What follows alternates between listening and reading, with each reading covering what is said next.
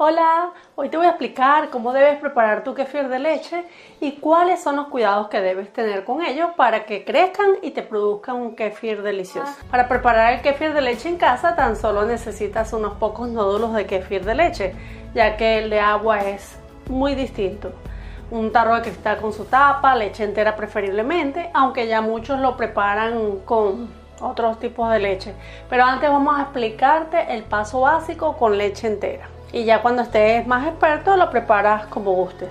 Necesitarás un colador plástico grande y un bol plástico o de vidrio del tamaño del colador para recoger el yogur de kefir resultante de la extracción. Es muy importante que tanto los utensilios como el bote estén perfectamente higienizados, reservando el uso de estos, si es posible, solo a la producción de kefir de leche. Cuando vayas a preparar tu kefir de leche, intenta utilizar solo utensilios de plástico, madera o vidrio ya que el pH ácido del metal o del aluminio podría afectar la salud y vida de tu cultivo a largo plazo. Ahora, ¿cómo prepararlo? Llena el tarro de vidrio con leche entera a temperatura ambiente. ¿Cuántos gramos de kefir se necesitan para un litro de leche? De 10 a 50 gramos, necesitando algo más de tiempo cuando menos cantidad de nódulos tengas. Tapa el tarro con la tapa sin enroscar, que quede solo como por encima del tarro, para así dejarlos respirar y que no le entren insectos. También puedes hacerle agujeros a la tapa y enroscarla. Si quieres un yogur líquido, debes prepararlo con leche líquida. Si lo quieres espeso, debes prepararlo con leche líquida más leche en polvo o crema de leche, lo que le dará esa consistencia cremosa como la del yogur griego. Y solo debes dejarlo de un día para otro. Te saldrá un yogur espeso y súper delicioso que puedes acompañar con frutas. No te recomiendo que lo endulces para que puedas aprovechar al máximo sus propiedades y beneficios para tu salud. Ahora, si lo que quieres es solo un postre divino, sabroso, pues sí, queda riquísimo endulzado y con frutas o frutos secos también. Guarda en un lugar normal, que no le pegue el sol ni el calor, en un lugar neutro. Para mí el sitio ideal es encima del mesón de tu cocina. Ahora, ¿cuánto tarda el kefir en fermentar? Bueno, en verano te recomiendo meterlo en la nevera o frigorífico, ya que se producirá muy rápido el yogur.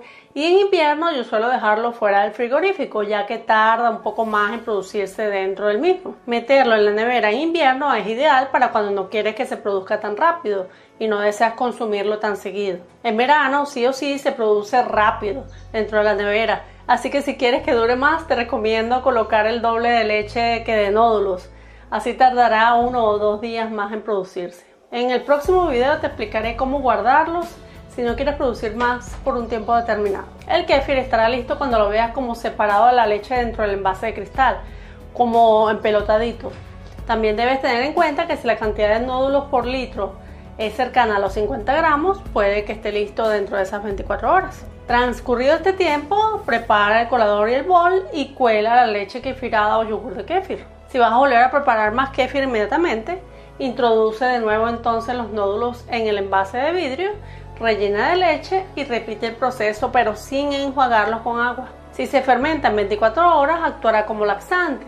Si se fermenta en 48 horas, actuará como un astringente y su sabor será muy agrio y fuerte. Si no tienes pensado preparar más kefir por unos días, lava los nódulos poniendo el colador bajo el grifo. Escurre muy bien en papel absorbente y reserva en un envase limpio en el frigorífico. Esto te lo explicaré a detalle en el próximo video. También puedes guardarlos en el frigorífico en un envase con algo más de leche para aumentar tu cultivo de nódulos de kefir, desechando la leche kefirada resultante, ya que esta queda sumamente agria para beber. Para mí, el tiempo ideal de consumo y preparación es de solo 24 horas pero esto ya depende de cómo le guste a cada quien. Si los dejas más tiempo de 48 horas, bueno, quizás haya personas que lo dejen más, tus nódulos podrían ir muriendo, ya que ellos también necesitan alimento para vivir y esa es la leche.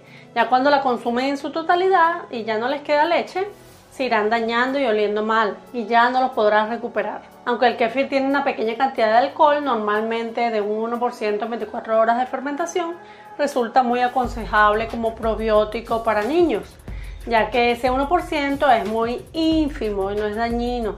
Aún así, consulta siempre a tu pediatra antes de ofrecer kéfir de leche a tus hijos. Espero que esto haya podido ser de ayuda para ti. No olvides por favor compartirlo si le ves algo de valor y suscribirte al canal ya que es la mejor forma en que nos puedes agradecer esta valiosa información y que pases un feliz y maravilloso día.